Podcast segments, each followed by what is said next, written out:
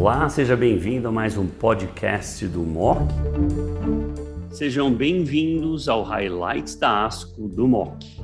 Nós vamos cobrir todas as áreas. Hoje vamos falar de câncer de mama, será dividido em três partes: adjuvância, neoadjuvância e doença metastática.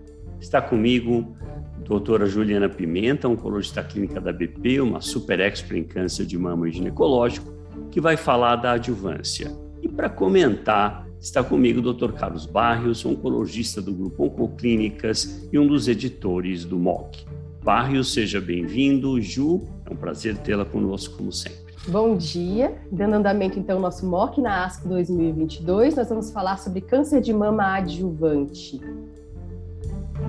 Vamos conversar agora um pouco sobre o Austin Breast Cancer Study Group 18. Barrios, você acha que o denosumab dá para substituir completamente o bifosfonato, que tem sobrevida global na meta-análise do New England? Ou a gente ainda vai dar preferência ao bifosfonato, caso o paciente não tolere, usaríamos de backup o denosumab, que a gente sabe que é mais bem tolerado? Eu acho que é um agente, o denosumab, extremamente é, é, é, interessante é, tem um mecanismo de ação diferente dos bisfosfonatos, é importante destacar isso, nós estamos fazendo as coisas diferente em termos de mecanismo de ação. Né? É, a tolerância né, e as complicações, de uma forma geral, são semelhantes, né, também é, é, em geral. Né? Mas, obviamente, a forma de administração do denosumab, sendo uma injeção subcutânea, facilita muito e é um diferencial importante. Entretanto, Antônio e Juliana, eu acho que é fundamental nós reconhecermos que os dados científicos e consistentes e reproduzíveis indicam que os uh, bisfosfonatos têm uma vantagem de sobrevida claramente documentada, coisa que pode até ser sugerida pela análise do ABCSG 18, né? mas não é algo definitivo. Então, eu deixaria, como tu terminaste de comentar, né, como uma alternativa naquelas pacientes onde temos problemas de acesso, onde eventualmente uh, tem alguma toxicidade, tem algumas pacientes com bifosfonatos que, que não toleram né, muito bem a administração da medicação. Nesses casos, eu acho que o denosumab poderia ser utilizado. Né? Mostra vantagens certamente evidentes em relação a, a fraturas, né? É, então, certamente eu colocaria isto não como uma substituição completa, mas em casos né, em que a gente não consegue usar o bisfosfonato, é uma alternativa perfeitamente razoável. Ju, de acordo? De acordo. Eu acho assim, os dados de Care incomodaram desde o início, né? Um estudo totalmente negativo, mas de fato uma população diferente, uma população mais grave, né? E, foi utilizado doses diferentes, então é meio difícil a gente fazer essa comparação, mas eu acho que o denosumab acabou saindo muito é, prejudicado por conta do, dos dados de care, que saíram mais ou menos simultâneos. É, eu acho que, de fato, tem um grupo de pacientes que, eventualmente, a gente pode considerar o uso do denosumab. Eu acho que a rotina vai continuar sendo o ácido zoledrônico, mas, às vezes, a gente tem aquelas pacientes que, questão de acesso venoso, aí se você vai usar um braço só, porque o paciente fez uma, né, uma, uma linfadenectomia, ou, eventualmente, né, tem essa a gente vai poupar o braço que foi, foi feita a cirurgia, e eventualmente você não tem um acesso venoso tão fácil assim, e, uma, e a opção de usar uma medicação subcutânea pode realmente ser interessante. Então, eu concordo, eu acho que é essa a linha do raciocínio com relação a esses dados. É, o outro comentário, Juliana e Antônio, é que, do ponto de vista de saúde óssea, quando a gente administra esses agentes né, por esse motivo, né, na minha opinião, não parecem ter diferenças significativas, tanto uma estratégia contra a outra, né, é, dá conta né, dessa preocupação em termos de saúde óssea, que é uma preocupação importante que a gente tem que ter. Muito bom, vamos para o Astra. É bem claro, padrão ouro, mulher premenopáusica de alto risco deve ter supressão ovariana. Isso impacta na sobrevida global. O Astra, entretanto, usou dois anos e o padrão ouro hoje ainda permanece cinco. A pergunta é: será que o Astra pode nos dar suporte em pacientes que toleram muito mal a supressão ovariana? Eu acho que dos crimes do século, a supressão ovariana está no topo da lista. Será que depois de dois anos, paciente que tolera mal, a gente está autorizado a parar? Ju, você discutiria essa opção com a paciente? Eu acho que a gente tem embasamento. Né? Eu acho que, obviamente, a gente vai ter que levar em consideração também um pouco a questão do risco, né? Depende do número de né, linfonodos positivos, qual é o tamanho do risco da paciente. Eu acho que isso, com certeza, impacta bastante nessa, decisão. Mas é, é, bem interessante que o estudo Astra realmente ele mostrou uma evolução um pouco diferente. Né? Paciente, as pacientes foram muito bem no estudo Astra. Uma população diferente também, né? Esse é um estudo, um estudo coreano, um estudo mais oriental, mas é, também a gente não sabe, não teve exatamente detalhes de qual, como foi o grupo, né, de cada um dos estudos para a gente comparar com tanta certeza. A impressão que dá é os pacientes foram tão bem no Astra em relação ao soft que talvez seja um grupo diferente de fato, mas eu acho que sim, é um ponto que a gente tem um embasamento hoje, o paciente está tolerando muito mal, pelo menos se a gente fez os dois anos, a gente tem, acho que, algum respaldo de discutir, suspender a supressão ovariana nesse cenário. Né? Barrios, você concorda com os comentários da Ju? Qual seria a sua estratégia? Que contribuição o Astra trouxe? Concordo, mas eu gostaria de chamar a atenção de uma, uma coisa. Eu acho que a duração do tratamento endócrino adjuvante né, é, é muito controversa. E se a gente pega onde a gente tem mais informação, que é a doença em pacientes é, pós-menopáusica, vocês sabem que é complicado. Quando chega aos cinco anos depois de um inibidor de aromatase, aquela é uma discussão toda e nós não temos respostas definitivas. Então, termina, como a Juliana acabou de dizer, numa questão de seleção de pacientes o que, que a gente pode utilizar para nos ajudar nesse sentido? Eu acho que são duas coisas fundamentais que a gente tem que colocar em cima da mesa com a paciente. A primeira, né, certamente, o que a gente sempre faz em termos de uh, é, seleção de tratamento adjuvante. Maior risco, maior preocupação, né? maior tendência ou a continuar o tratamento, como a gente faz na pós-menopáusica, e eu não vejo por que não aplicar o mesmo conceito né, com pacientes pré-menopáusicas. Então, uma paciente que tem mais risco de recorrência, certamente eu tenderia a puxar o tratamento para mais perto dos cinco anos ideal. Inclusive, a gente poderia dizer, para complicar mais a discussão, que a gente não sabe se cinco anos em algumas pacientes é suficiente. Né? Então, certamente, esta questão uh, permanece com um ponto de interrogação importante. E a segunda, o segundo aspecto que é fundamental nisso aqui, isso leva, obviamente, à seleção de pacientes. E o segundo aspecto que é fundamental é a tolerância. Né? Nós temos que lidar com pacientes que têm queixas muito importantes. A gente acaba com a vida né, de determinadas mulheres. Né? Algumas toleram, outras não toleram em absoluto esse tipo de estratégia então, nós temos que, sim, considerar essas duas coisas e, às vezes, o risco está. Não se esqueçam que a maior parte dessas mulheres está curada, né? É, só com tratamento hormonal adequado. Nós estamos falando de recorrências na ordem de 10, 15%. Isso significa, quando a gente vê do outro lado, né, de que 80, 85% dessas pacientes estão curadas da sua doença né? E fazer todo esse monte de gente sofrer, né? É, a gente tem que colocar isso em cima da mesa. Não temos uma resposta definitiva e isso termina sendo né, uma conversa com a paciente. Mas os dois conceitos que eu colocaria é a questão do risco que me faz empurrar né, o tratamento para algumas pacientes, né, e a questão da tolerância que a gente tem que balançar nesse sentido. Então, clinicamente, é o que eu faço na prática para discutir isso. E o Astra é um estudo que nos ajuda nessa discussão, porque nos permite dizer que dois anos pode ser suficiente, pelo menos para algumas mulheres. Eu acho que eu dei uma aula não faz muito tempo. Hoje o título da aula eu mesmo criei. O título foi A Vergonha da Adjuvância.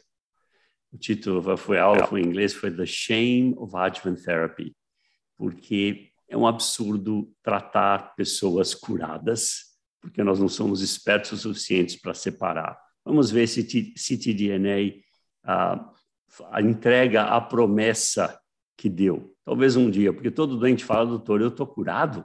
Eu estou curada? E essa é a pergunta que a gente fala, well, a resposta que eu dou é sempre até prova em contrário. Vamos para o último estudo, o estudo Lumina. O estudo Lumina, eu acho que é practice changing. Barrios, é practice changing? Mulheres acima de 55 anos, tumores pequenos, menos de 2 centímetros, grau 1 ou 2, ER e PR forte, ele foi meio benévolo lá, mais de 20%, mas IRPR forte, grau 1 e 2, N0.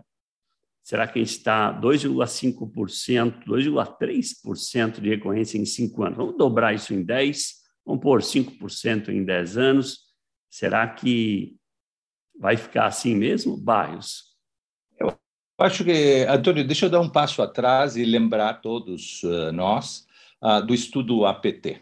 Tá? O que, que a doutora Sara Tulane fez no estudo do APT? O raciocínio dela foi muito simples. Deixa eu pegar uma doença que é biologicamente agressiva, tá? uma doença HER2 positiva, né? e pegar os melhores pacientes, aqueles pacientes que têm o menor risco. E nesse grupo, eu vou me animar a tirar tratamento né, eh, dessas pacientes, tratamento tóxico, quimioterapia, etc. E tal. E aí se acompanha, não precisa randomização para isso. Né? Esse é um aspecto importantíssimo do estudo Lumina, que replica o que aconteceu no APT. E se essas pacientes vão muito bem, teoricamente eu mudo a prática clínica. Tá? Só que é fundamental nós estendermos que no APT, e isto se replica no Lumina, né, muitas dessas pacientes provavelmente já estavam curadas só com a cirurgia. Né? Uma paciente com um centímetro HER2 positiva, né? a gente obviamente tem um grau de preocupação, mas se a gente vê os resultados, a maior parte desses pacientes provavelmente não precisavam de nenhum tratamento. Né? E o Lumina replica o mesmo tipo de estratégia, né, positivamente. Né? É, olha um desfecho que eventualmente é um desfecho soft, que é a recorrência, né? E, do ponto de vista prático, prova que a radioterapia nesse tipo de cenário não é necessária, pelo menos na enorme maior parte dos pacientes. Então, eu concordo, Antônio, né? neste grupo de pacientes, eh, a gente comete essa vergonha da adjuvância, que tu estavas falando antes, de tratar gente de forma completamente desnecessária. Né? Então, certamente, naquela paciente que tem estas características que o estudo mostrou, né, eu me sentiria muito tranquilo em excluir a radioterapia nesse cenário. Né? Os radioterapeutas poderão, não, mas hoje a gente faz radioterapia de forma muito mais fácil, só só cinco dias e blá blá blá blá blá blá. Né? Certamente não precisariam, talvez, nem isso, e talvez nem a adjuvância hormonal em alguns casos, que a cirurgia é curativa, a gente sabe. Então, certamente eu acho que isso aqui é practice changes e nós temos que progressivamente, que é o que a gente está fazendo, né, acompanhar a cirurgia e acompanhar a radioterapia em tentar diminuir né, os nossos tratamentos, diminuir o número de pacientes que a gente trata, né, porque certamente a gente está overtreating uma grande eh, parte das pacientes que a gente recomenda tratamento. Ju. Eu tenho algumas ressalvas com relação a esse estudo. Uh, a gente tinha já os dados do KUGB 9543, do Prime2, que falam um pouco sobre essa questão também, mas inclui pacientes mais idosas, né, em geral. A gente tem, inclusive, essa determinação dos 70 anos e tudo mais. Eu fico um pouco receosa porque eu acho o tempo de segmento muito curto, cinco anos nesse cenário. A gente está falando de paciente com uma doença boazinha em geral, né, uma doença mais indolente. A gente sabe que isso, esse vai aumentar. Os outros estudos mostraram que a taxa de recorrência foi aumentando ao longo do tempo. E o ponto aqui é que a gente está incluindo pacientes muito mais jovens, né? Então, uma expectativa de vida muito maior.